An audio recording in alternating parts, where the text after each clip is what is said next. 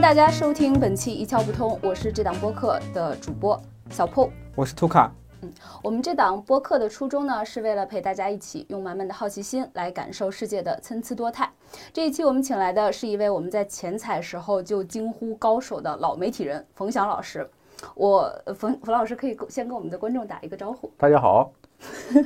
呃，我先给大家来介绍一下啊，冯老师其实很早就进入了这个纸媒，做过社会新闻，也做过文化新闻的深度报道。在南方周末当记者的时候呢，还曾经获得过南方周末的最高新闻奖。现在他已经转型做了自媒体，你可能听说过八字路口这么一个公号，冯老师其实就是背后的主编。那这个公号是他白手起家建设起来的，造出了多篇的百万加爆款文章，曾经被王石、王兴、李银河这些名人都转发过。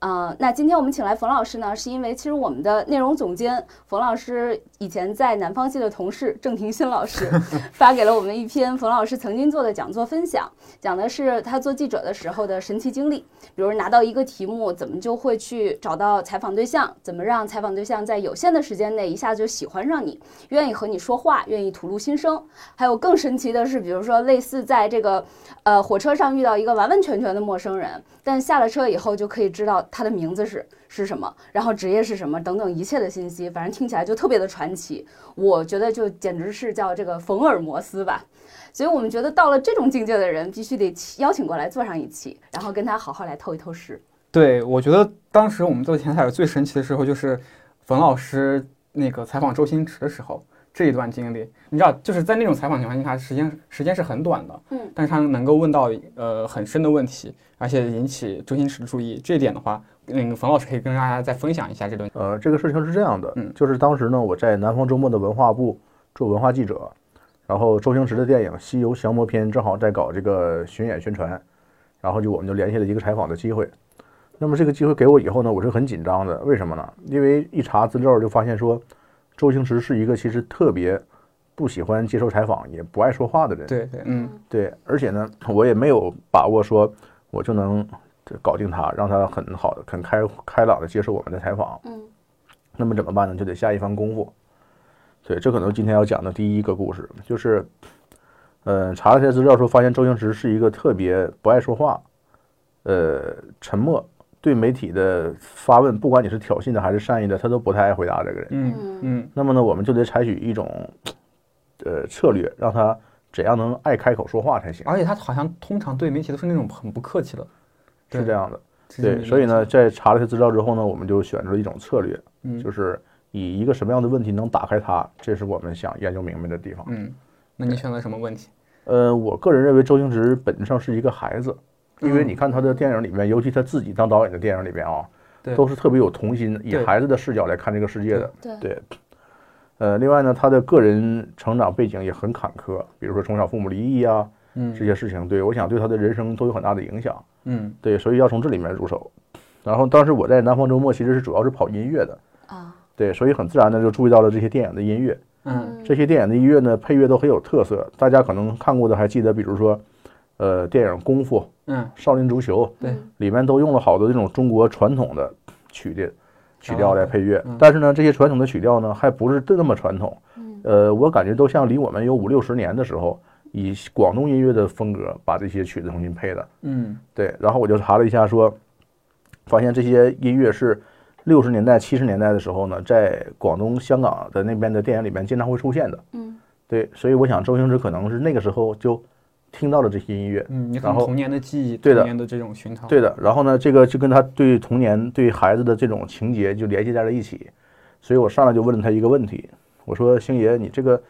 总是用这种音乐，这是不是跟你的童年有关？”嗯他马上就特别有反应，嗯他说：“对，就是这样，就是小时候我妈妈带我去看电影，嗯然后把我放到电影院里边，我就总听着这些粤语残片的这首这些歌，嗯呃，这些歌叫那个当时电影叫粤语残片，就是残疾的残，嗯对，然后我也不知道为什么叫这名字啊，然后呢，他就特别有情节，长大以后呢，就逐渐把这些音乐放到了自己的电影里边，嗯嗯对我感觉有一点像童年致敬的意思吧，嗯对，就这一个问题之后呢，就把它打开了，嗯然后他就变得比较乐于回答了，嗯这样可以说采访就相当成功吧。嗯但是严格来讲，我觉得采访也谈不上有多好，只不过说没有那么失败。嗯对，这其实就已经达到我们的初衷了，嗯嗯嗯嗯就这样。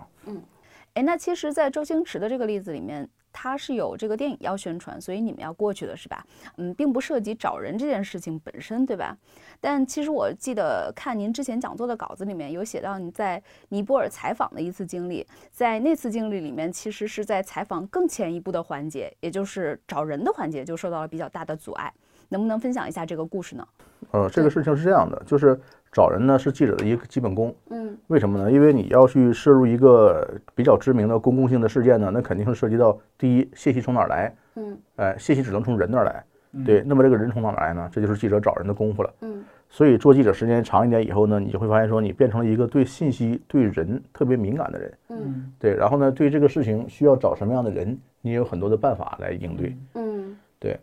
比如说，呃，小到说，比如说朋友说，哎，冯翔某某一个学者，你认不认识？能不能帮我找一下？啊，对我并不认识，但是呢，我十分钟之后就帮他找到这个学者的联系方式。对，前两天冯老师还发了一个截图，帮就是人找了直一接啊个帮人，好像就是十分钟找到了一个对，学就者十分钟。对，那个就是很简单的说，一查这个学者说，呃，他有一个自己的博客，这个学者有一点岁数了，嗯这个博客的后缀呢是一行比较有规律的字母和数字的排列组合。嗯啊，大家知道很，就像我们用银行卡密码都喜欢用一个是一样的，嗯很多人呢会把这个呃某一行文字和呃数字母和数字的组合作为自己常用的组合，嗯比如说作为微信号啊，对作为邮箱的前缀呀、对作为博客的后缀呀、啊对，对，然后我就把这一行一复制一粘贴到微信的搜索框里，果然有，对哇，可以可以，，对，嗯这超厉害，这是一个小常识，呃，也很简单了。然后，呃，尼泊尔那时是这样的，就是二零一五年的尼泊尔地震，然后南方周末问我说：“冯翔，你能不能去写这个尼泊尔地震之后文物遭受损毁和保护的事情？”我说：“可以啊。”嗯，就把我弄去了。其实我说的时候也有点害怕，因为人生地不熟，嗯语言也不通， 嗯对，尼泊尔的国家是很历史是很复杂的，就是它的国语尼泊尔语并不是全国通行的语言。嗯啊，对，而尼泊尔的主要文明的创造者是一个特别的民族，他们有自己的语言。嗯，对，另外呢，我连英语都不懂，对，到现在有四四级也没考过。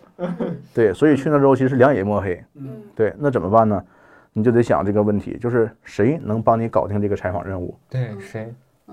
那么这个人是什么人呢？比如第一，有哪些文物古迹被损坏？嗯这些文物古迹背后有怎样的故事？嗯尼泊尔的有关部门现在在采取什么样的措施？嗯对吧？现在还有哪些社会力量在研究这些东西？嗯嗯尼泊尔的民众怎么看这些事情？然后我到了地儿以后呢，我就总结了几个特点：第一，这个人必须他得有原因来帮助你，嗯嗯，对，他为什么要帮你，这是一个问题。嗯对，第二，这个人一定得是当地人，嗯对，因为只有当地人，他才能帮你搞定嗯这一切的问题。嗯，嗯，第三呢，这个人必须在当地有人脉，对，对，他必须有人脉能搞定文物部门呐、对政府应急救援部门呐、他地们震愿意接受你的采访，嗯地震部门呢，对。第四呢，就是这个人能跟你得那跟你能沟通，对，他还得懂中文，得懂中文。对嗯那么这样的人存不存在呢？答案是存在的嗯。是谁呢？这些人就是去中国留学回来的尼泊尔人，嗯，嗯因为这些人第一有一口流利的中文，对第二这些人都是当地的精英，嗯，第三这些人愿意和中国来的记者接触，对，嗯愿意帮助你。嗯，嗯对，所以我就他不为什么愿意呢？他是从中国留学回来的，嗯从中国留学回来，你一辈子都会跟中国有接触。嗯是嗯，对，所以呢，呃，另外尼泊尔他们也是尼泊尔和中国之间沟通的一座桥梁。嗯比如说，我最后找的是尼泊尔中国留学生协会的主席啊，嗯，他干了什么事儿呢？他把咱们的电视剧《西游记》翻译成尼泊尔文。哦，哇，其实他真是还挺桥梁，厉害的，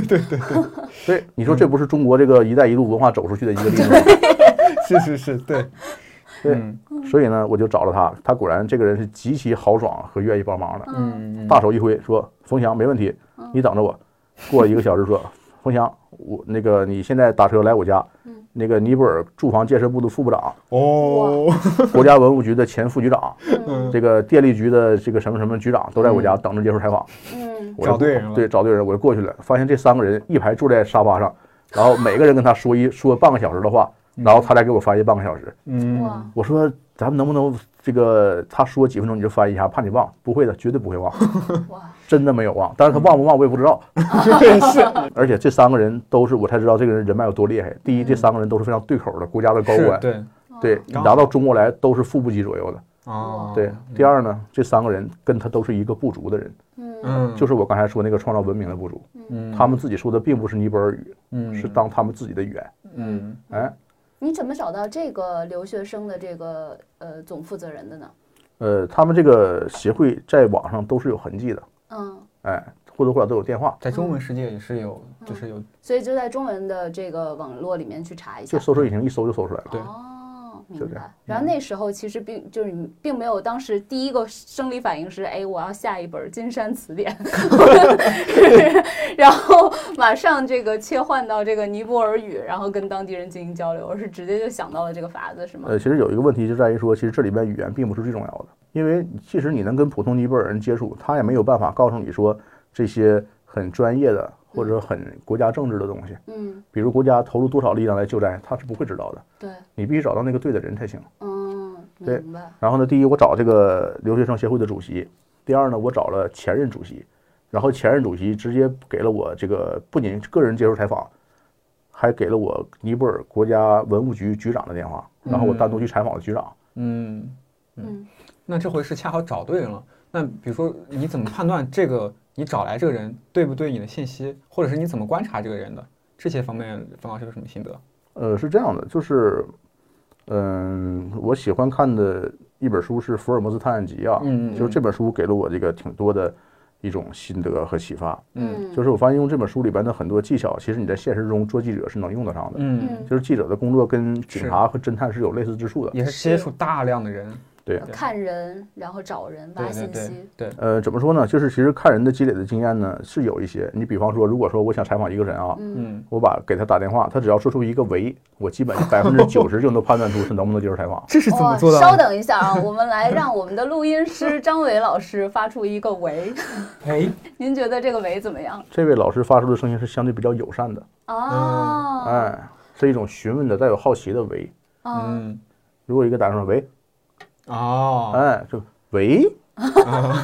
很好奇是”，吗？或者说你看这种说“喂嗯”，这种就很难，哦，哎，就是一个人说话的冷漠、惊奇还是友善，嗯他平时对人什么态度，嗯其实在这种细节中是能表现出来的。啊，对的，嗯，但是这个不重要，重调是什么？很有重要的是什么呢？嗯是你其实打电话之前就能判断出能不能接受采访。哦，这怎么说 呢？嗯，这个其实说穿了很简单，就是福尔摩斯探案集里边有一门很重要的技巧叫利害分析。嗯哎，就是福尔摩斯经常做这样的举动，就是他去找某个人，告诉你说我是谁谁谁，我来找你是什么事儿。嗯，这个事情我知道你参与了，而且我已经知道这个程度了。你现在配合我，告诉我你的信息，对你是最有利的。嗯而且这个人只有这种选择。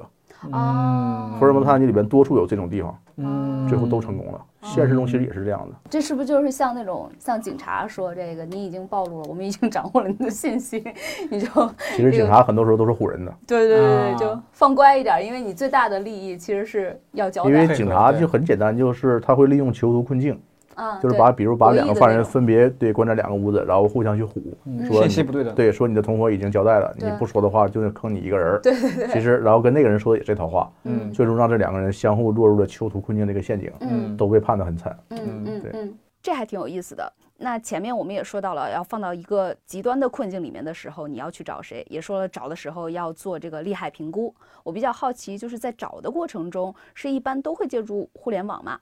你使用互联网和我们一般人使用互联网找人有什么不同吗？呃，是这样的，就还是拿福尔摩斯举例啊，就大家都知道福尔摩斯很神奇嘛，是，对，那它神奇在哪儿呢？我总结了一下，可能福尔摩斯分为三块技能，嗯这三块技能呢，我认为我们普通人有两块是可以学到的。嗯对，一块呢是刚才所说的利害分析，嗯，就是这块儿其实你不用学，只要你干警察、侦探、记者这种工作，你自然而然就学会了。真的吗？对，嗯 第二块呢是你学不会的，是什么呢？就是说叫推理。嗯对，大家觉得福尔摩斯特神奇的是，比如一看你就知道说你，比如你刚从什么地方来呀，嗯你刚发生什么事情啊，你刚才心里在想什么呀？是，对这些东西我也觉得很神奇。但我认真研究了福尔摩斯这书以后，发现说福尔摩斯很多地方可能说的都是错的。嗯是对因为他是上帝视角，就编就是写作的这对个对柯南对道尔在写的时候，他对是上帝视角。对，就是柯南道恰尔好故意对让福尔摩斯猜对了。对对对，对其实可能对有好多种别的可能。嗯对，对，然后呢，这块我们其实很难学到。那么还有一块是什么呢？就是刚才咱们说的，说互联网兴起以后，我们可以学到的叫资料比对。嗯哎，就是对福尔摩斯相对熟的一点的同朋友们可以知道说，福尔摩斯有一一很多庞大的资料库，嗯嗯哎，比如说他有一抽屉卡片，按照英文字母排序的话，想查某个人或者某个犯罪组织呢，就查到所谓的卡片，一拿出来一看，哦，这卡片说这个人跟底儿来是这样的，嗯对，就等于建立了一个犯罪信息的档案库。嗯对，比如说福尔摩斯呢，对这种四十二种轮胎的印记都特别熟悉，嗯所以他一看就知道这个粒儿是哪个轮胎的，对吧？是马牌轮胎还是邓禄普轮胎？嗯，这个车是什么人骑的？嗯，对，呃，那我们没有这种庞大的资料库怎么办呢？嗯，这这就是生活在网络时代的我们的好处，嗯就是我们有网络，嗯网络就是一个最庞大的资料库，是，嗯哎，所以呢，生在网络时代，善用搜索引擎就是我们找人找信息所必备的一个技能。嗯嗯，那能个说网一络下信你息是怎么找的吗？因为网络信息很庞杂。嗯嗯，是这样的，就是呃，网络信息不仅庞杂，而且现在垃圾信息越来越多了。对啊，对，比如说前几年的时候，在 PC 端时代呢，我觉得那是我们记者就是搜人比较容易的时候，嗯因为 PC 端的时候呢，大家刚开始用网络，呃，把网络当做工具的使用的话呢，就经常会在网络上留出痕迹来，嗯比如说呃，某一个政府部门的网站，它会在上面放一些人的联系方式，对嗯再比如说某个网络留言区，他想干什么事儿，比如说想做一个二手交易，嗯你会把必须把电话号码放上。嗯你是这些其实都是我们可以很容易搜到的痕迹。嗯那个时候，比如说随便拿到一个人的手机号，把他在搜索引擎里一搜，可能就会搜出一连串的有意思的东西。嗯嗯，对嗯比如说某一个工程师的电话，你把他的手机电话一搜，发现说他可能是，呃，比如说某个大学土木系在某个省的同学会的人，嗯而这个同学会的电话全都在网上，嗯，就一个人可以找出一串来。嗯，下回你再有这方面的需求，就可以给他们挨个打电话。嗯，但现在广告很多了，而且现在也不一样了。就比如说我同样我搜我搜一个风向，可能搜出来好多个风向，对，就全世界的风向都在互联网上。嗯而且现在搜还有一个更大的问题，就在于说以前的冯翔可能把信息都放在网上，现在我不会放在网 上了，对，而且我现在就是放在网上，你用搜索引擎也搜不到的，嗯因为好多现在有苹果自从有了这种移动互联网 APP 的玩法，APP 很多是不对搜索引擎开放端口的，对嗯对，对比如说你在微信里搜的东西跟在百度搜的东西是很不一样的，对对是对对对而而且呢，移动互联网又带来了一个非常致命的问题，就是自媒体的兴起，嗯嗯这些自媒体很多都是垃圾信息，对嗯对对用百度表现的特别明显。对，嗯对，比如你搜某一个人名人名事儿，搜出来十有八九百分之八十都是自媒体的信息，嗯这些信息都是没什么价值的。嗯所以这个时候呢，我们就要更加的，呃，适应这个时代，要学会在这个时代如何搜索信息。嗯，嗯怎么表那现呢？如何呢？这个时代其实可能更简单了，比如说嗯你想搜某个人的某个公司的电话、某个公司的信息，嗯直接下个天眼查就行了。哦，这是不是就是您之前说的？就我我不是有问您说这个找老人更容易一点儿，还是找这个年轻人更容易？我当时预判是觉得年轻人肯定更容易，因为感觉年轻人在互联网上留留下下的的比较痕迹多会更多一对些。但您当时就是挺反我直觉的，说其实是这个老一点儿的还更好找一些。为什么老一点人更好找呢？因为第一，刚才我说的，老的人都经历过 PC 端的时代嗯，PC 端在网上的信息更统一，相对更好找。嗯嗯对，第二呢，老人的网络使用意识其实没有现在年轻人这么有经验，嗯，就是他没有那么敏锐或者那么警觉。比如说，我就把我习惯的一个后缀名儿，嗯就到处用，对啊我的邮箱也是这个，我的嗯这个博客也是这个，一找就我找的到微信也是这个。对，你知道这一个，一找就可以找到。嗯比如你在互联网上可能查到我当年留的邮 箱，这是 PC 端的时嗯代，然后把那个前缀一搜，发现哦，这个人微信也是这个。嗯我觉得这这法子特别实用。对， 就是虽然我现在还没有什么要用到这个对的当然场所，找年轻人的是另外一种找法啊，哦嗯年轻人有怎么找年轻人的找法。嗯对，比如说年轻人他没有经历过 PC 端时代，嗯他也没有把他的手机号留在网上过，嗯那么怎么办呢？但自媒体时代，人人都有自媒体，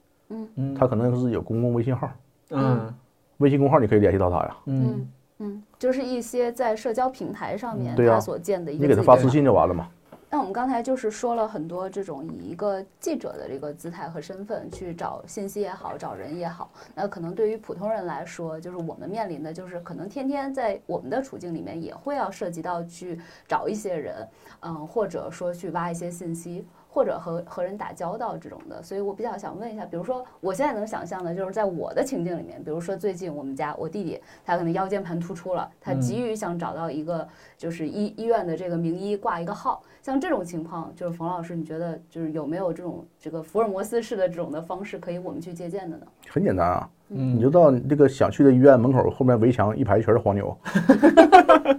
嗯是这样的找吗？ 就是并不是这种动用刚才我们说到的一切这样子的。对，是这样的，这个用福尔摩斯的方法，我教你啊，是可以这么分析，嗯，就是同样是分析利害关系，嗯哎，利害关系要建立在很充分的信息基础上。嗯你比如说协和医院或者这种大的医院啊，你一搜会发现说，几年前传统媒体做过好多专题，嗯北京看病难，协和号有东南牌，嗯是吧？对嗯对。然后你再发现说，好多帖子上，PC 端时代叫帖子，嗯我们现在可能叫社群，嗯对，有好多人都在说这个东南瓜，东南瓜，嗯你就明白了，说北京的这个医院的供需是非常不平衡的，嗯，全国人民都跑北京来看病，对嗯对，那这样呢存在几个问题，第一呢，医生和床位变得奇货可居，嗯，变成一种独到的资源；是第二呢，就是医院会把这些资源很好的保护起来，给社会分配。嗯对，对，这个分配过程中呢，第一有合法分配的，嗯合法分配呢，就是比如你看时间先来后到的顺序。对。第二呢，看钱，比如你要是去协和国际部，可能就不用排队了。嗯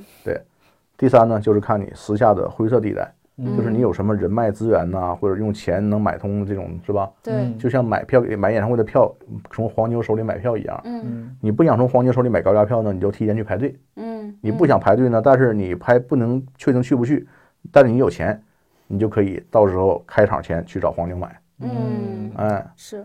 医生的资源、医院的资源跟黄牛其实是一样的。嗯哎嗯，所以就这么几个办法。嗯，那么反过来说，这套供需关系会让社会发现说，哦，有这么大的商机。嗯，那么就有人来解决这些商机，嗯来从中牟利，这就嗯所谓的黄牛。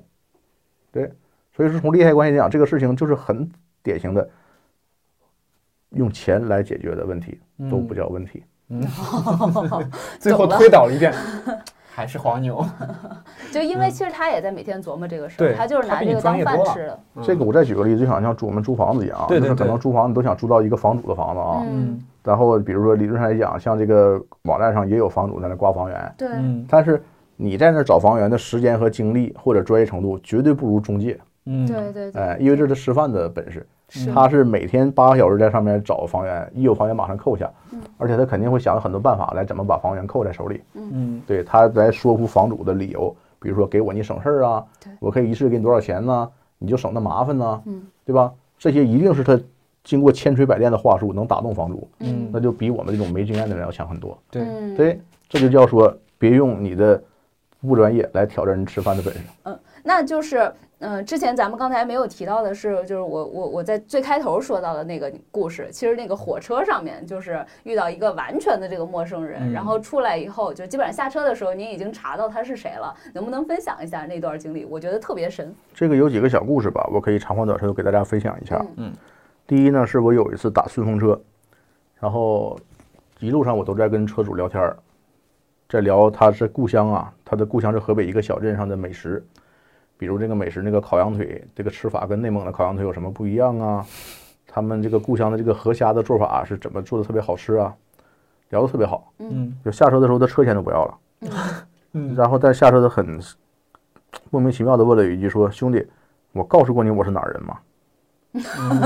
实际上并没有。嗯第二个故事呢，就是火车这行。这次坐火车呢，是跟一个特别优雅整洁的女性一块儿坐着，一路上也没怎么说话。这位女性呢，这个一路上都在用一个 iPad 看带字幕的美剧。嗯然后下车的时候，我跟她说了一句“陈医生好”，把她吓坏了。 就这样，这个第三次呢，是我一次坐飞机，嗯有一个小伙子在我旁边坐着，体型特别标准，瘦削，而且这个灵活，但是身体姿态特别随意。嗯啊、歪斜着坐，然后呢，一路上呢，再用一个 iPad 看东方卫视的一款搞笑节目，嗯笑的这个开怀大笑，但是一声也没有发出来过。嗯，嗯，哑巴，不是不是，他可能是他的个人素质或者环境里面是，然后呢，下飞机的时候，嗯这个我看他掏出微信，他还飞机还没落地，他就把手机掏出来开机，然后用微信跟人聊。嗯然后我问了他一句说：“你也是民航的人吧？”他说：“你怎么知道的？我就是飞行员，就飞这个型号的飞机。”嗯，哇塞，是怎么看出来的呢？这个其实很简单了啊，嗯就是我从最后一个往前说啊，嗯这个小伙子呢，第一体型非常好，就保养的比我们正常人要好很多，嗯对，可能是训练出来的。嗯第二呢，他的笑是那种训练有素的笑，就是笑的弯腰捧着肚子笑，但是一声也不发出来，嗯这显然是经过礼仪训练的。对嗯第三呢，身体姿态非常随意，说明他对飞机是很熟悉的。啊哦，对，第四呢，我没说的就是很关键的一个点，就是他的微信对话的背景是一架正在降落的民航飞机。啊，嗯但是呢，我又判断说这个人可能是一个空少或者是空警，嗯对，因为一路上都在看一款没什么档次的娱乐节目，嗯没想到他是飞行员。哦， 对，然后这小伙推理子，的一个失误，然后这小伙子就把他的根底儿全跟我说了，他是新疆人，新疆昌吉人，嗯他是参加了那个南方航空的一项什么招飞计划，嗯对，然后这然后怎么怎么的，将来怎么当飞行员，嗯把家安在哪里。这个他说就在新疆的这个在新疆当飞行员，嗯然后在乌鲁木齐上班，但是家在昌吉，嗯哎，怎么安家，怎么结婚都跟我说了。嗯再往前说，其实更简单，就是那个比较优雅的女性，这个乘务员来查票的时候呢，我这个看见她的名字了，嗯她的名字还很有点奇怪啊，她的名字中间有一个罗字，就是姓罗的罗。嗯对，如果没有这个罗字，她的名字就很很普通了。但有这个罗字，一般人很很少用嘛。嗯然后我就顺便搜了一下，就发现说她是一位口腔科医生，正在北京读博士。嗯对，然后呢，再给北京和沈阳的两家医院做顾问，嗯哇就这样。哇，嗯嗯第一个呢，其实更简单，就是我坐顺风车的时候，我坐在副驾驶，嗯它的副驾驶前面的挡风玻璃下边压着一张纸条，写着说，如果请需要挪车，请打这个电话。嗯我就搜了一下那个手机号，开头的那几个号啊是吧？不不不，你要全搜，哦，把这个手机号搜起来。为这个很重要，为什么说不能从开头判断呢？嗯开头你只能判断出这个县或者说是城市。嗯我一搜这个手机号，发现这个手机号是谁呢？是属于河北那个小镇上一个农家乐老板的电话，嗯而且这个农家乐是当地旅游局指定的当地风味特色的代表。嗯哇，就说明他这个地方的吃法，烤羊腿和河虾嗯是代表性的。啊其实就像福尔摩斯经常说的一个问题啊，福尔摩斯跟他的助手华生说：“华生，你是不是在想这个问题？”华生说：“你怎么知道的？这太不可思议了。其实已经透露给他了”，福尔摩斯说：“这很简单，我应该让你拿张纸条写下来说我吃惊了，然后签名。”华生说：“不可能，我这这事儿我太吃惊了，这绝对是我不不可能否认的。”然后福尔摩斯给他解释一个这样这样这样，华生说：“这太简单了。” 其实说出来都很简单。嗯，那在这么多过程当中，有您受挫了，比如说联系人啊，有没找到的，或者是呃了解过程中有失误的这种的，太多了，嗯，嗯比如说有有有比较典型的吗？有嗯比如说这个有一次我的一个朋友，就是一个媒体主编问我说嗯想采访李宗盛，啊对，然后有没有联系方式？我说我没有。他说你有没有人认能找到李宗盛呢？我说我给你一个电话，他肯定能找到李宗盛。嗯谁呢？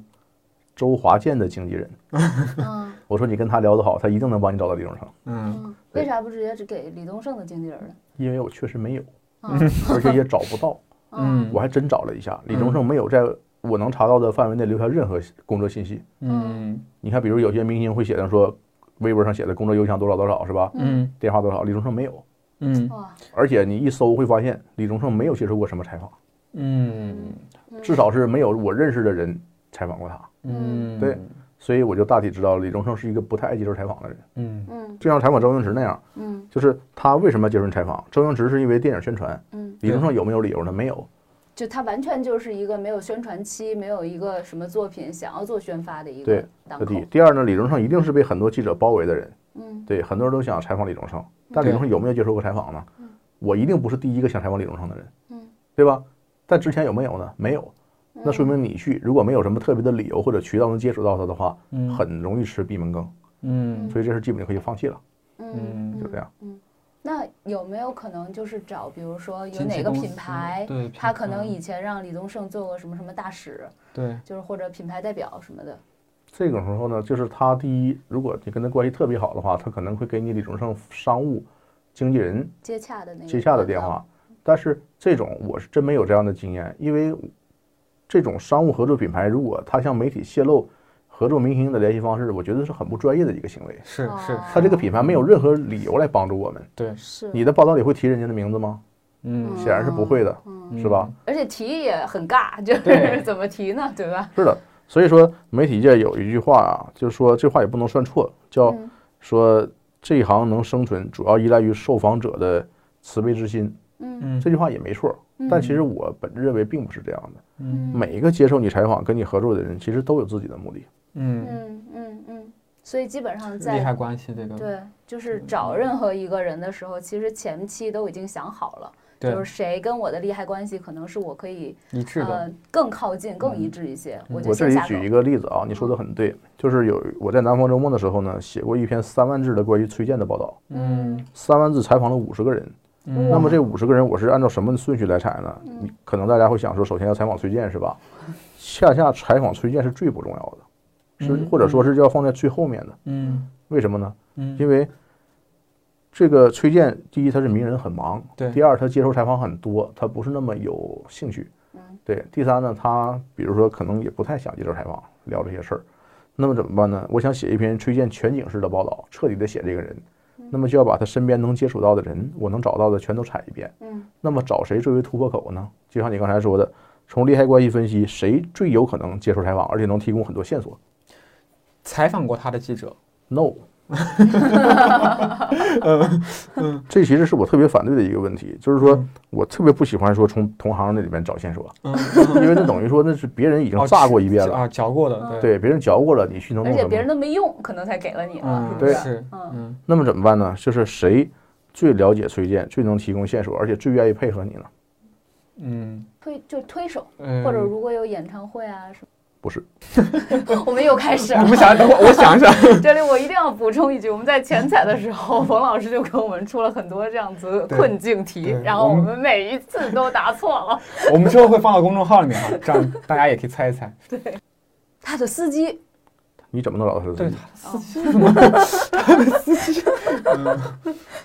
他们家门口儿， 你怎么找他们家？就是他们家，他们家那个门口儿那边儿的什么保安啊， 那时候不仅不知道崔健家在哪儿，那时候连电话都都不知道。电话都不知道，然后就就准备要去做这一集了。对，我们缴械了。一筹莫 展。给嗯，给谁呢？谁给呢？给个提示呢？正确答案是跟崔健有过激烈矛盾的人。哦，他可能会想要爆什么黑料之类的。就是这个人或者呢，报他一起码他是态度是相对中立的，嗯，对嗯而且他有说有说的欲望。嗯，所以你第一对个对找的对是对谁对，第一个找的是崔健起诉过而且胜诉的一位作家，啊，哦，就是崔健起诉的，而且他输了。嗯，哇啊，，那是，那我很想说， 对，而且他利益很一致，对对对对就是对我非常想就是说一说这个事儿。对对对对你又对是记者，对，就是这个人呢，他为崔健为什么起诉他呢？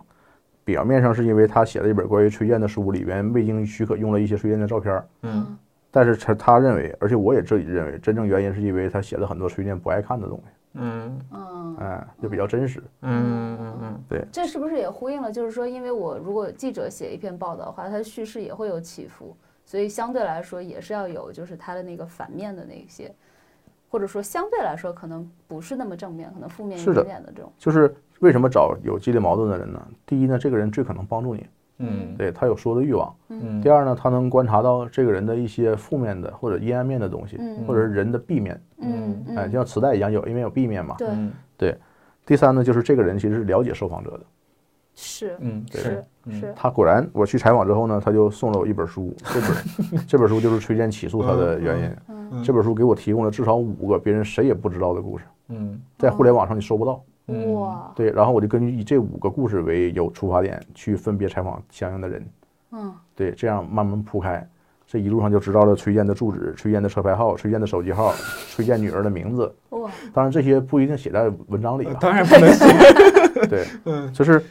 呃，说这些信息的目的是要表明说，这期间呢，你就慢慢知道了崔健是一个什么样的人，嗯对，做过什么样的事儿，嗯这些事儿呢，去找谁，嗯谁能跟你说出什么来。嗯对，然后呢，最后你再把这些一圈人都采完之后呢，崔健也就知道了你在采访他，嗯在在调查他，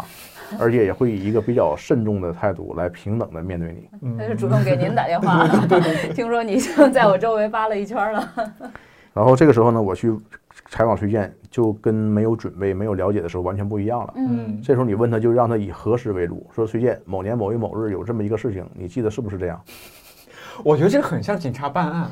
就是开始嗯我说们已会经掌握了这些信不息是他了。开始说会就是那种信息网，他会这个人跟那个人有联系，这个人跟那个人有联系，他们分别怎么样，嗯然后最后找到这个犯罪嫌疑人，跟他对口供。这个其实啊，世间万物万事的信息都是一致的，什么意思呢？就像古代和现代一样，带兵打仗，嗯指挥官第一个事情都是什么？都是看地图，嗯因为要掌握这个环境，掌握尽可能多的信息，然后来规划你的任务、你的目标怎么完成。对，在这过程中呢，每一个信息都很重要，都有助于你判断。嗯这样呢，我们就得寻求说第一个抓手在哪里。对，这位作家就是我去找到的第一个抓手。嗯，对，到现在我们关系也很好。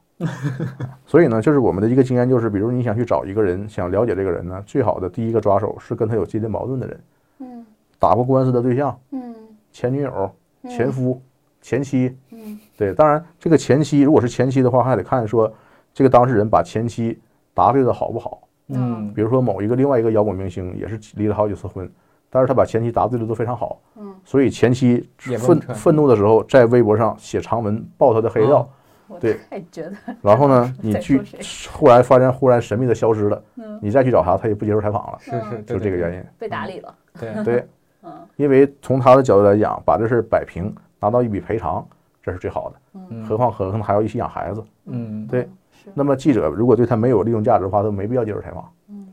或者他有难言之隐，不愿意接受记者采访呢？所以这时候是不是就是就是先把这个黑面儿和 B 面儿全都给 就是摘了一遍呃，？主要看 B 面。嗯嗯对 A A 面用轮用不着我们来写，嗯，已经有因太为多它已的人经写过了很光鲜亮丽了，是吧？刚才冯老师也提到，就是说采访有推荐一些偏负面向的角度，以及一些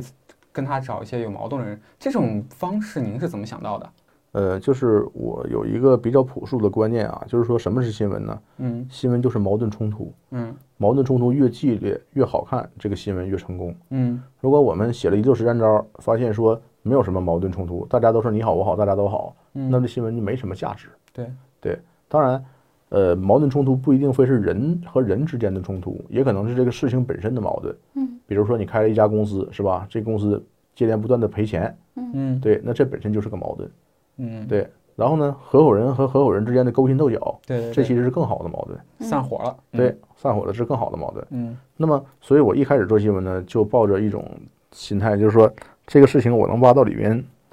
越避免的、越不那么光鲜亮丽的事情，嗯我就越成功。我当时第一，呃，从大学没毕业的时候参加我那个报社的考试啊，就是有一道题印象就很深刻，说那年正好是杨利伟上上天，嗯成为中国第一个宇航员。有一道题总编辑出的，就是说如果你去采访杨利伟，只能问一个问题，你问什么？嗯，当时我就想了很嗯多，说你去问杨利伟说你现在什么感受呢？一定是个蠢问题。是对对对，说杨利伟你是平时怎么训练的？这显然不是这场合该问的。他已经回来了吗？对，一定回来了。对，第三，比如杨利伟现在最想见的人是谁，对吧？嗯杨利伟一定这也跟你很常规。对，也很常规。你呃 B 面了，你上天了，你后悔吗？ 就是你这个其实接近了，但是问不能这么问，嗯，他上天是不可能后悔的。搁你，你也不后悔。我也不后悔。对，那问什么呢？就是你想过怎么回来吗？这个事情不要问技术方面的东西。嗯嗯第二，不要问这个任务本身相关的感受。嗯嗯第三呢，不能问太负面的东西，嗯不太适合回答。嗯 那么综合一下，就问是一个什么呢？问一个不那么光鲜亮丽的，但是他又每个人都会有的情感。你回来时候的心情是怎么样的？你怎么又回到常规了？ 不是 你回来这一路的心情不能问吗？不是，就是就是可以想象到嘛，就是他不是嗯呃，是这样的，就是我们采访有个技巧啊，就是你会自己先预判一下，你问这个题对于判呃对于受访对象来说，它是一个判断题，嗯还是个选择题，嗯还是个填空题？嗯最好的填空题。嗯，天空，他对发挥的比较大。对，嗯哇，好难啊！嗯，公布答案吧， 公布答案吧。答案当然我就写了一句话，说杨利伟先生，你现在人生还有什么遗憾没有？哦，是挺好的。对，那就是在平常过程中，就是您这种看人的这种雷达是一直开着吗？这样不会不会累吗？不会怎么说呢？这个其实这种观察，这个已经变成了你的一种正常的社交礼仪了。比如说我去见一个人的话，新认识一个人，我首先就寒暄嘛，嗯是吧？你见人是不是叫寒暄？对嗯对，那寒暄它有寒暄的不同的方法，嗯对我们就可以把看人这种方法就融合在寒暄里面。嗯比如说，我有一次《人物》杂志登了一篇对余秋雨的报道，嗯我看那个文章就笑了，因为觉得发现余秋雨寒暄的方式跟我是一模一样的。第一个问题都是问你是哪里人，嗯，啊对，为什么这个这个问题是您通常惯用的第一个？哦，是这样的，就是一个人在成长过程中呢，就是每个人都无法背叛自己的出身，就是人有三个名词是基本上，呃，不会忘记，也就是心里比较神圣的地方吧。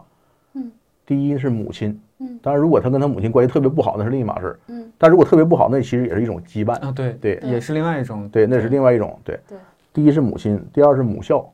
嗯，对，母校呢就是那种所谓的叫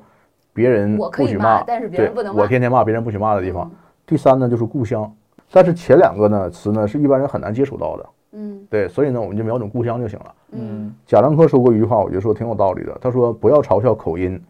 不要嘲笑头皮屑，嗯不要嘲笑故乡，因为你也有。嗯嗯嗯，嗯对，所以对他就是现在又回到故乡了吗？对，就是一个人一聊是哪里人，我大体都明白。哦，这个人的性格可能是这样，可能是这样，嗯我大体都知道跟他聊什么话题，来要怎样跟他接触，怎样答对他。嗯然后这个人可能的表现是什么样子？嗯，对，比如呢？那比如说北京人嗯在北京，嗯对，跟上海人在上海，嗯那表现他俩既有相似之处，又有很不一样的地方，嗯嗯，对吧？？比如什么？比如说，东北人在北京，嗯对吧？嗯比如东北人在海南，这表现都不一样啊。嗯，东北人在海南表现是啥呀？东北人在海南表现是比较公共性的，嗯就是我现在去海南就发现说，我在东北都没有吃过这么正宗的东北菜。真的，就是在三亚，我觉得东北文化就是已经是主流文化了。嗯 比如说你出海坐个游艇啊，在码头等船的时候，他就听到码头的喇叭里放的就是东北的口水 歌，然后在路边待着就大哥，玩会儿不？ 就去年十一我们家去三亚玩，真的是没有吃过那么正宗的东北菜，嗯对，这太好吃了。嗯嗯嗯嗯，但东北人在北京可能相对要拘束一点。东北人在北京是这样的，大哥租房子不？嗯但还有一类人，他们是就是他在生长环境是在各个地方的，他是不断变迁的。有这样的对这种对那就怎可以么聊的更多了。不？这种这种你比如我们呃以前接触过好多，比如军队大院里的孩子啊，哦嗯，他们就是你说的这种说跟着父母这个地方到那个地方，对，还有对一些这种做情生意况的家庭里，对，的，所以这种地方呢，他的父母的职业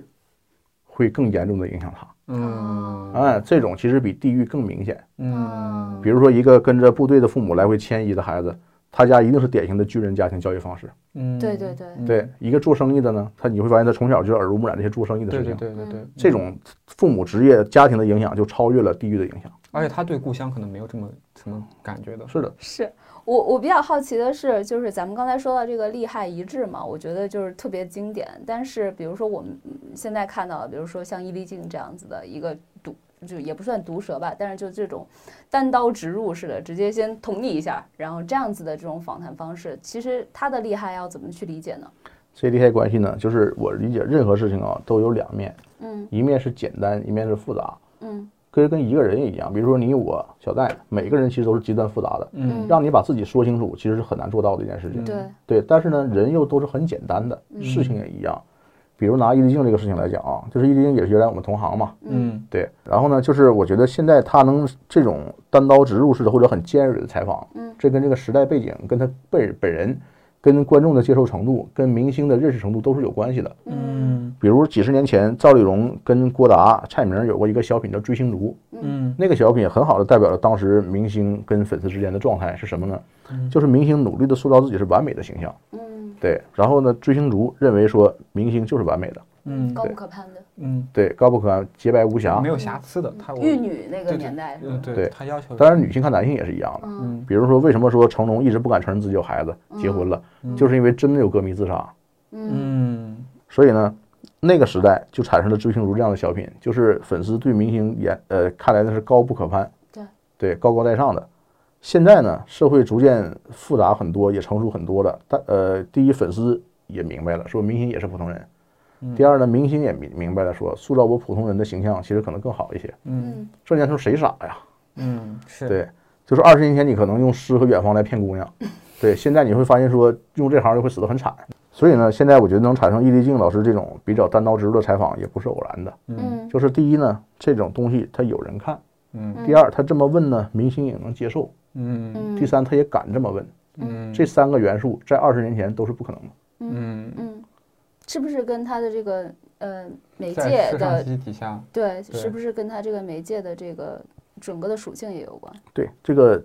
简单来说就刚才那几点，复杂来说因素太多了。嗯比如说，明星现在还依赖于媒体作为媒介吗？这个作用显然弱化了很多。对，嗯，但是呢，自媒体呢，明星自己的自媒体，它也有很多别的问题。嗯第三呢，就是现在社会的信息渠道也很多，呃，比如说明星的黑料，甚至明星出轨，嗯对吧？明星的黑脸，我们可以通过各种各样的渠道能看出来。嗯，对，在流传，明星也不好掩饰。对，对，最关键的还是那点，说观众成熟了。嗯嗯哎，我再举个例子，比如二十年前，呃，来了一部新电影，你去电影院看了，你觉得特别烂，也没看懂，嗯，但是你会发现，这电视报上、晚报上登了好几个专家的电影，说电影真是太好了，啊， 你就会觉得，怀疑哎，自是不是己我水平不行？对嗯对对，对，现在我一看豆瓣儿嗯打分二点零， 十万人在那说这个电影有多烂，嗯几十万条短评在骂他，嗯我就知道了，武道不孤，嗯啊，大家是都是我这么想的，这电影就是烂，专家再说这么好，我就不信了，专家、影评人都是被收买的。嗯，嗯哎，这就是往大了往小了说说，一部烂电影再也忽悠不了观众了。对，往大了说，为什么川普能当美国总统？嗯就是因为社交媒体让民众找到的组织起来的能力。嗯，对。对，嗯，我还比较好奇的是，我们今天嗯、呃经常在提的就是说，这种你要找这个结构洞，就是你要找那个好像是呃社交网络里面的那颗就是节点式的人嗯物，嗯就这个方法套用吗？呃，你解释一下什么叫节点式人物？嗯，就比如说这个人，他就是，比如说像冯翔老师，我对就大概率你是就是知一道，个无论我想找谁，我找到您的话，您大概都可以盘出来这人的微信是什么，就就包括您发到我们群里面的这个，就是谁想找一个人，然后就来说这个冯大师，帮我能不能找一下这人的微信？就像认识您这样子的人物，这个方法可不可取呢？这个方法可取，但是只能凭运气。嗯对，因为像比如说我这样的人，比如说你来找我，或者说一个不认识人来找我，我都会帮忙的。嗯但是我没有时间，或者是呃能力说把我的电话挂出来说谁想找谁打我的电话。职业找人， 对，这就是一门生意，maybe 可以。嗯对吧，的，嗯就是比如说从从关系我帮你是没有问题的。嗯呃，我这个人是这样，就是我特别喜欢帮助人，对，因为我觉得我们这行其实挺不容易的，嗯就所以说任何一个不认识的新记者，一个外媒体的记者来找我说说冯老师，我是哪哪报的谁谁，谁，能不能帮我找个人，我都会帮忙，嗯对，但也只限于我们这个圈层啊，嗯对你不可能是一个特别公共的事情，嗯嗯嗯嗯，就所以说其实是不同的这种结构洞，可能帮你的领域可能是不同的。或者说就是这那样就子的人，是那就是第二步的问题了嗯。你比如说说冯老师，那个帮我找一个什么金属结构厂的什么什么厂长，这我也不知道怎么找他，这跟我平时习惯的找公共人物、公共事件的路径也不太懂，对，嗯对，也不太一致嗯。他是他那个系统的人，嗯对，嗯，因为呃，我之前就是大概在知乎上搜了搜，有一些这种群，就是他也号称说欢迎大家加，就是然后他可能媒会体拉人不各同种的的行业的嗯人对进来，比如说你是传媒圈儿的对，对对，然后另外一个人可能是文化产业圈儿的，然后另嗯外一个可能是做游戏的，嗯就他们把这坨人全都给放到一放个一个圈圈里里面，面然后就嗯说我们这是一个找人，就是人脉找大人圈儿。群对对嗯对对对，就这种情况，你觉得适用吗？还是说，其实回到刚才说的，我其觉得实有也个问是题有啊运气，就是比如说这个群里有一百个人，嗯属于十个行业嗯哦。那这十个行业呢，比如说有这里不不是说一百个人吗嗯？有一个可能是我们传媒行业。嗯那么这十个人问话的时候呢，我可能看，哎，这个我能帮得上忙，嗯对，就帮他找了。但是另外九百分之九十的时候呢，我是帮不上忙了。嗯那么我还要花时间和精力来看这些事情，就是浪费我的时间，对，啊这是第一。第二呢，如果我自己有需求的话呢，我问了之后，可能只有同一行业那九个人能帮上我，嗯剩下百分之九十人是帮不上我的。那嗯对我来说，这个事情就是一个性价比很低的事儿。是也是一种浪费，嗯嗯，就相对来说，它跟我的那个利害关系感觉很盘一弱盘也是弱，对弱你就不说利害关系了，这个事儿就倒推，像小戴刚才说的嗯，从领域角度，它能帮你的可能性就不大，嗯嗯就更何况利害关系、人的性格、人的癖好嗯这些问题了。嗯嗯对嗯嗯嗯嗯。嗯那在您做记者这么多年下来，您观察了人有没有一种分类，或者说您觉得哪种人和哪种人搭配起来，或者您他可能比较能聊，哪两种人搭配起来是聊不出东西的？嗯，这个是这样，就是每两个人的气场，我们知道都是不一样的嘛。嗯对，比如说像，比如我和你，一个中年男人跟一个年轻小伙子聊嗯是两码事儿，嗯具体到每一个人呢又不一样。对，但是以我的观察来看，就是最比较适合采访的呢是老男人接受中年女性的采访，嗯嗯为什么呢？因为怎么说呢，就是呃，一是有异性气场，嗯嗯第二呢就是老男人的展示欲能很好的表现出来，两个人之间有一定年龄差嗯。你想，如果是一个老男人跟一个老女人聊，那是另码事儿了。嗯嗯第三就是说，中年妇女就是她的学识、她的人生积淀，也足以让她能理解老男人。嗯，，那为什么那不是更年轻的？那嗯为什么不女是老女人和中年男人呢？我先回答那个问题啊，嗯就是说，年轻女孩呢，她的人生阅历和她的积淀，其实还不够，嗯很难让她理解老男人。嗯这是第一。第二呢，嗯是她所擅长她的优点，比如说活泼呀、天真呐、嗯这些东西呢，其实是很多人都喜欢的，或者大家普遍喜欢的优点。嗯但是采访的时候呢，要想拿出真信息来，这些未必是好事儿。嗯嗯因为有些信息必须是深沉的，或者说是严肃的，嗯，对，或者说是在某种痛苦的气氛下才能说出来的。嗯嗯对这种情况呢，你想说出深度来的话呢，年轻女孩就不太适合。嗯嗯对，就像为什么说我你看我们这个幼儿园阿姨都是年轻貌美的姑娘呢？嗯，对小朋友可能会对的，，小朋友是需要这个东西的。对，对，嗯对于老男人他是不行的。嗯，嗯，对嗯嗯那那老女人和中年男人呢？谁采访谁？ 就是中年人采采访老年女 性，中年人采访老年女性啊，嗯就是您采访《桃花币》，嗯，也是可以的，但是严格来讲，这个不，这个气场有点不搭，因为你看中国传统说为什么说，比如说叫老夫少妻嗯很多，嗯而老妻少夫很少，嗯嗯，这个中间就有微妙的异性的气场嗯嗯嗯在那里。不说年龄差这么大啊，就是两个平等年龄的一男一女，他俩之间的气场也是千变万化的。嗯对，比如说你看，我们说我们常言说十里不同风，千里不同俗嘛，嗯这样两个如果成长地域很不一样的，文化都很不一样的人在一起，嗯他们俩谁说一句话，那个人能不能理解，微妙的理解那个意思，俩人配合的好不好，这都是问题。嗯比如说，我们东北人是喜欢开玩笑的，嗯，对，在东北每个人天性就喜欢逗笑别人，嗯那么东北的女性也很习惯于男性这样，嗯对，她也习惯了，她不会生气，她觉得很好，嗯，觉得很快乐。但是你东北人去跟南方的很多女性聊呢，她不但不会笑，还觉得你很庸俗，您这是有什么痛的领悟吗？这个很简单就能看出来啊。你看春晚的收视率没有？广东尤其是广州，收视率基本为零。是对对对对对对嗯然后呢海南什么的，比如有一次我在当呃每日人物执行主编的时候，有一次跟一个姑娘聊题，一个广东的姑娘嗯，然后我给她说了一个段子，那姑娘眼睛极大的瞪着我，我没有任何反应。我说你是不是没听懂？她说老师我是没听懂。然后老师，我以前有一个领导也是东北的，也跟我说了个段子，我也没听懂。嗯后来我就跟那个以前他那个领导成了好朋友。嗯， 刚 刚才我还和小坡在聊说，为什么东北人好像都有一种自带的幽默感，就是这就个还感挺觉就是你在没说这段之前，我们两个的那个想法是，任何地方的人都喜欢东北人，对，就是他有一种就是欢乐幽默，对生活有那种很达观的那种态度，是嗯颇具感染力的。嗯，我想这可能是一种想法。另外就是可能在某种呃印象里边，就把东北人自动带入了一个剧场效果。嗯比如你在你比如你去看一个这个开心麻花的喜剧啊，嗯你就做好准备去笑了。其实嗯对，如果你把东北人也看作是这个剧场的演员，那么你自然觉得他们很好。就是嗯在在现实中接触的时候，如果你会觉得他不分青红皂白的乱开玩笑，嗯或者他说的玩笑你根本不觉得好，你根本嗯 get 不到点，嗯嗯，那你会觉得很莫名其妙。嗯我跟你说事儿，说事儿就说事儿，嗯哎对你老扯那么多干嘛语？言环境也是对，对的，嗯嗯，所以你其实就是在你的那个工作和生活。呃，这个场景里面其实也有遇到过，就是跟这个人可能气场相对来说没有那么合。太多了，嗯嗯，主要都不合。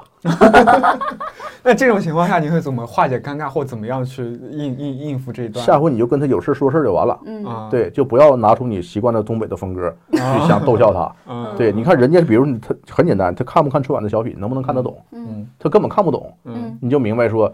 春晚的小品能逗笑几亿人都逗不笑他，那你就不要 努力了，此路不通。那那如果是这样，就是这是在普通谈话也好，这是一次采访怎么办？那咱们就变得非常诚恳，嗯就有事儿说事儿。嗯对，总而言之，就是把口音先收回来。是这样。嗯，这么多就是您采访人的能力啊，这些是您进入当记者之后培养出来的，还是说它是一步一步您在采访过程中累积出来的？是有什么培训吗？怎么说呢？有培训是肯定有，嗯比如说我刚工作的时候呢，我们那个部门主任，我记得特别清楚啊，就给我们每个人买了一个一本特别厚的，就是展江翻译的那个美国人梅尔文门彻写的《新闻报道与写作》，嗯特别厚，说这个这是记者的入门书。嗯然后我就特别虔诚的把这书看完了，嗯对，觉得写的真好。对，后来当了十多年记者，发现基本用不上，嗯因为当时你没有采访过，没有实际经验，你根本无法理解他写那些东西嗯这是好在哪里。嗯对，比如说有一个细节说，美国警察去调查一次枪击案，就是发现现场有很多射出的子弹嘛。嗯然后美国警察为了做弹道痕迹检验，要把地上的子弹壳都统计出来，怎么办呢？拿那种塑料纸杯，一个子弹壳扣一个，一个子弹壳扣一个，嗯最后一共扣了多少个纸杯？嗯对，哎，我觉得这个细节真好。对嗯后来发现现实中你根本遇不到这样的细节， 而且你遇到好的细节，你不会告诉没有人告诉你说，哎，这个细节好，你应该把它记下来，嗯你只能靠自己去磨、去发现、嗯嗯去尝试。嗯去学习别人哦，别人这个细节好哦，这下回我看到这个细节我也觉得好，嗯嗯对，这个经验是根本跳不过去的，嗯嗯这是第一。第二呢，就是说记者的经验能力真的是靠年龄和积淀来积累的。嗯嗯我当时有一个初粗浅的经验啊，就是说一个记者他的作品能打动什么样的人呢？年龄比他小五岁，收入比他少三分之一。比如说你一个月挣一千五百块钱，你写的文章就能打动收入少于一千块钱的人，嗯他会觉得你写的文章好有道理啊，觉得不错。嗯嗯你如果你一月挣一千五，这个人年薪几百万，你的文章能不能打动他，让他觉得写的深刻呢？这是很难的。嗯，对。然后呢哦他是，嗯年龄也有这个原因。对，就是比如说我四十岁了，我写的东西跟你三十岁写的东西肯定是不一样的。对对，那么谁爱看这种东西呢？如果是二十岁的人，他可能更爱看你写的；嗯三十五岁的人可能更爱看我写的。对哦就是人类社会的这种知识、这种积累经验，它是递进的，嗯它不可能跳过去。嗯哦嗯，那就是您的轨迹，相当于是先做的调，就是这种社会新闻的记者嘛，然后才做的是文化新闻的记者，对吧？呃，杨来讲是这样的，就是每个记者刚入职的时候呢，都会把你分配到一个统一的位置上去，至少我们那时候是这样啊。嗯什么位置呢？就是小小突发。嗯什么叫小突发呢？说小戴门口这个老百姓打电话了，这个门口有两车相撞，没有人受伤，去把这事写了。然后这个小石嗯，那个哪哪街这个着火了，现在火已经灭了，呃一那个一个人一个老太太熏着了，消防队还在现场，赶紧去写。嗯小车祸、小火灾这种小突发，嗯每个人都要去跑这些东西。嗯跑几天，大家就看出差别了。嗯有些人呢，他就能把这个车祸写得非常大，什么意思呢？比如一个车祸无人受伤是吧？好，发现司机酒醉驾车，那然后呢还威胁群众不许报警，啊警察来之后，这人自称自己是政府官员，嗯事儿就大了，嗯甚至袭警，嗯然后甚至发现说他拉的人是个逃犯。嗯嗯哎，就举例子啊，嗯，小切口大世界，对不的，他就能越来越多的发现这事情的深度。嗯比如说举个例子，我去采访了一个小车祸，就是这个给我的线索，这个是前天的，这事儿已经过去了。之前是一个普通人，然后我们主任想这事儿派不派记者呢？那天也没什么事儿，说冯强去吧，嗯说写是能不能写下临死挣扎的痛苦的惨状。 然后我去了之后，发现死者是个外地民工，嗯然后车把他撞死以后逃逸了。嗯然后本来是个小事儿嘛，嗯但是我到现场我发现了一个点，就是这个人死者是跟父亲一起来打工的。嗯父亲被他被碾死的时候，父亲就在现场。哦你怎么发现的呢？老百姓父亲说的呀，嗯嗯你得去广泛的调查附近的知情人士啊，嗯谁看到了，嗯对吧？交警队是怎么说的？嗯然后呢，这还不算，更夸张的是，警察到现场调查车祸的时候呢，他得让附近的见证者签字，对，对他也得调查。然后这个老头儿拒绝签字，胆小怕事嗯，结果要走的时候才认出死者是自己的儿子，哦太有戏剧性了吧？这事就上了头版。嗯哦，然后我还记得我对话老头儿，老头儿说给他收拾东西的时候我都不行了，然后我说现在后事怎么处理啊？他说后事怎么办？我跟老伴儿带孙子呗。说可怜我孙子五岁就没爹了，前天我有人跟他说你爸死了以后没人给你买玩具了，他说不怕，我让爷爷给我买。哇嗯哇，然后呢，这是一种类型，另外一种类型呢就是有些记者呢他能把一个特别感人的事儿写得特别引人泪下，嗯嗯，对，这叫我们叫共高情能力，高情感高情感度新闻，嗯嗯不仅是共情的问题，他有这个能力让别人共情。对嗯对，嗯这个很重要。嗯对这个能力我就没有，对，再比如有些人呢，他就特别善于跟政府官员打交称道兄道弟、打交道，嗯这种人就适合跑时政。嗯，嗯对是，有些人呢，他去了之后，小车祸就是小车祸，小火灾就是小火灾，那就那就你只就跑这种事儿了。就是小螺丝钉了。嗯对所以呢，我是去了之后很快就发现说，你就不适合跑这种大突发。 嗯，什么大叫大突发尼呢？泊尔地震呃，没有那么大。对，比如说一次杀五个人以上的案子，哦，啊比如说这个杀人犯持刀跟警察对峙，嗯比如说四车连撞，连死了五六个人，哇，嗯嗯工厂爆炸、毒气泄漏、山洪爆发、嗯嗯冯翔上嗯。就是可能我比较适合写这种事儿的原因是说，因为我比较习惯从第一从整体上来俯瞰这件事情，嗯嗯这个事情的规模是什么样子的，我能把它搞定。嗯对，然后呢，我能有条不紊的在现场把这些信息都收集到一起，嗯然后就比较容易成功。嗯第二呢，就是我这个人对素质非常敏感，嗯，对比如说，呃，毒气泄漏泄漏多少毒气，现场的指挥官是谁，嗯对，然后医院，比如说有可能是一位医生说，我一定要写说，第三人民医院主管医疗的副院长杨某某说，嗯嗯对，就我比较在乎这些细节，嗯对，所以我可能就比较适合这种，那种，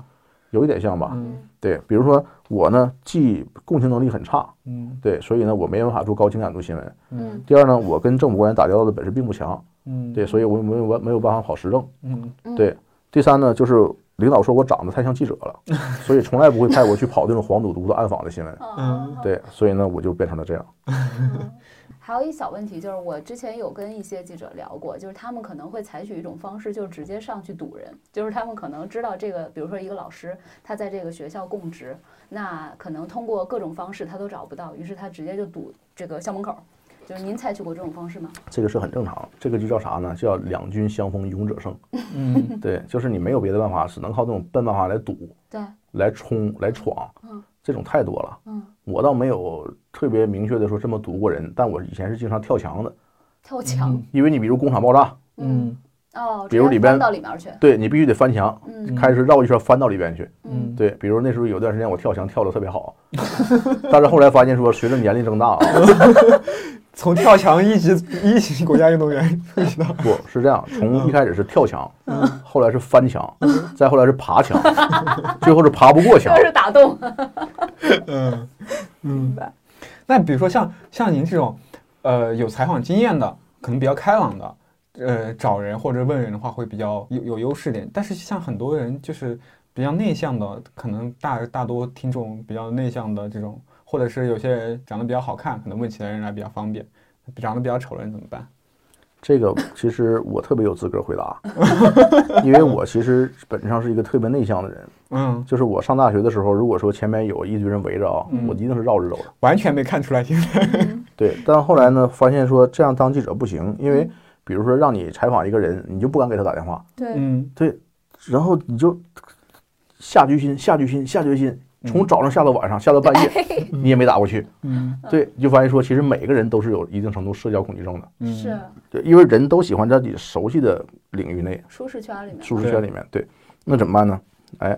你就得不断的通过这种采访，嗯一次一次的被强迫出去派活儿，嗯，这样逐渐增强跟人打交道的能力，嗯大家都可以变过来的。嗯，所以其实这个能力是可以逐渐培养的，嗯，就大部分人都是可以培养出来的。对，这因为是培养的时候，比如你不敢不敢去找一个人，你在想说，你去找他，他把你拒绝了，你也不会有任何损失。嗯你不去找他，你是真有损失。嗯是是谁给你开工资？你的编辑给你开工资。嗯嗯，如果你这个事儿你都不敢去找，那编辑能对你有好印象吗？嗯嗯嗯嗯，那这是能改变的能力，但是外貌怎么办呢？记者是这样的，就是这点又是记者跟警察和侦探一个比较像的地点啊，嗯就是这个点是什么呢？就是记者和警察侦探一定要是外貌平常的、不引人注意的人才行，才能干好。嗯如果你穿着特别华丽的衣服，或者说一口特别标准的普通话，嗯或，者长得特别好看，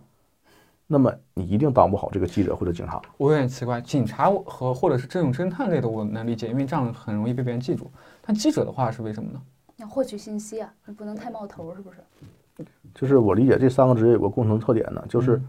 他要隐在幕后来收集信息，嗯，他不是这个事情的主角，嗯他是去调查主角的。嗯嗯那么他就不能让自己格外引人注目。嗯嗯嗯比如说围着一圈儿这个人在那看什么东西，如果我们做记者过去说，您好，请问您这是怎么回事儿啊？ 这一定踩不到什么东西，嗯嗯你就觉得自己的气场很突兀，嗯，对，凌驾于人群之上，对这种事儿人群是对你很有很强戒心和距离的，对嗯这样是踩不到东西的。嗯对你只有去了以后跟大家混熟了，大哥咋的了这，这才可以。嗯嗯，所以说我在沈阳当了几年记者以后来北京，那时候最大的特点就是一口倍儿溜的沈阳话。我也是北京对，话，当然现在我说话嗯口音也很重，可能那现在就是八字路口也出了很多百万加的文章嘛。其实我比较好奇，就是咱们说到了您在入行的时候是怎么一个培训方法？我比较好奇，就是你现在在做自媒体的这一块儿，有没有总结或者沉淀出来一些什么方法呢？怎么说呢？就是平时培训的技巧是很多的。嗯，呃，我多半都会给新同学讲一个故事，然后出一道题让他答，嗯对，然后让借以让他说明说我们学习的重要性。嗯这道题呢是呃，我叫烟盒测试，嗯是什么意思呢？是原来央视的新闻评论部有一位副主任叫陈萌老师，嗯他已经去世了。嗯他在世的时候呢，他是央视新闻评论部的灵魂人物。嗯他的特点呢是跟崔永元、白岩松、水均益嗯这几个主持人的关系都特别好。嗯对，这是很难做到的，因为这几个人性格是完全不同、不不一样的。嗯对，所以呢，陈蒙确实是很有一个很有智慧的人，他的出这一道题让我觉得很好。他是一个抽烟的人啊，然后呢，他随身带着烟盒。嗯有一次在面试呢，他就掏出一个烟盒问记者，这个记者后来也成了一位知名的记者兼主持人。嗯他说：“这个烟盒放在这儿，你现在给我就这个烟盒为题写三千字。”记者当时就傻了，嗯搁我我也傻。为什么要写三千字呢？记者傻了。然后陈鹏解释说：“你看啊，这个烟盒我如果拿给褚时健，我说您给我写三千字，褚时健一定会说这个烟是怎么做出来的，成本多少，嗯卖多少钱，对嗯然后是什么工艺做出来的，嗯，因为他是搞这个的东西的，对对对嗯他特别懂。如果这个烟盒呢，我给一个医生朋友让他写，他一定给我说健康方面，对，说吸烟有害健嗯康，啊这个抽烟是怎么尼古丁是怎么促使肺癌症嗯提高的。嗯如果我给一个搞工艺美术的朋友呢，他一定跟我说这个图案是怎么设计的，是嗯从哪儿来的，嗯对，嗯就有一个具体的人，他在具体的场景，为什么这些人谈的不一样呢？因为他们的行业不一样，对，你的行业接触到的信息给你的积累，这个叫什么呢？叫记者的知识坐标轴。嗯嗯一个记者判断这个世界是需要有坐标轴的，嗯嗯哎，你看到这个烟盒，想到什么东西、什么事物，就代表着你对这个世界认识的程度。嗯你有没有武器，有没有抓手来认识这个社会呢？嗯褚时健的抓手就是烟草成业，嗯医生的抓手就是健康，嗯，美术设计的抓手就是美术设计。对，你的抓手是什么？嗯记者如果没有的话，那么你对社会，你去闯荡社会，去认识社会，去观察社会是很难的。嗯嗯说的很对。后来我用了个办法，确实测试了一些人真的很准。嗯，比嗯如说有例子吗？举个例子啊，比如说一个朋友，后来我跟我特别关系特别好，嗯从记者改行去做商人了。就是我说你给我烟盒给我说几个故事，他想了想说，看这烟是哪里的烟，如果是这个南京的九五至尊呢，我就说这个抗战英烈南京航空烈士公墓；嗯如果是湖南的芙蓉王呢，我就写常德保卫战铁血虎贲；如嗯果是广西的烟呢，我就写广西昆仑山保卫战嗯这个什么什么钢击军这种，全是抗战时候这种豪迈的这种故事。嗯，对我听了以后说，怪不得你丫做生意不成功， 都是情怀是吗？你一个商人天天想着这些铁血中二，嗯这个国仇家恨这些事情，对，这显然不对嘛。嗯然后这个为什么用烟盒呢？因为烟这个东西呢，人人可见，嗯而且它内涵信息特别丰富。嗯我举个例子，比如说这种钢琴，那每个人基本都在说自己听过的曲子了。嗯对如果说筷子，那每个人基本上都是说自己最看的一顿饭。对，嗯对，那什么呢？烟盒这个东西是亦正亦邪，嗯嗯它包含的信息内涵非常丰富，涉及政治、经济、历史、文化、财政嗯等等种种类型的问题。嗯，嗯它可可塑造和可去挖掘的很多。对，是这样的。然后不同人他可能投射的东西是不同的。嗯好，那非常感谢冯翔老师。呃，本期的节目我们就先到这里。呃，其实之前我们跟冯老师交流的时候，刚才也提到了嘛，其实对有问到很多这种，呃，冯老师其实给我们出了很多题，就是在遇寻找陌生人啊，或者和陌生人交流的场景里面，就是冯老师就说，如果是你，你会怎么样？我和 t u k a 全部都答错了， 就无一幸免。所以呢，我们慢点也会把这些问题放到微信公众号里面，嗯大家可以一起来做做题，看对看对能不能答对啊！我欢迎大家来关注我们的公众号“一窍不通 Pod”。呃 pod 就是 pod。你也可以在小宇宙、喜马拉雅、网易云音乐以及各种泛用型播客客户端找到我们，也欢迎大家订阅以及评论，每条评论我们全都会看，并且会尽量一一回复。谢谢大家。嗯好，谢谢冯翔老师来谢谢参与冯翔我们老的师节目。谢谢大家。好。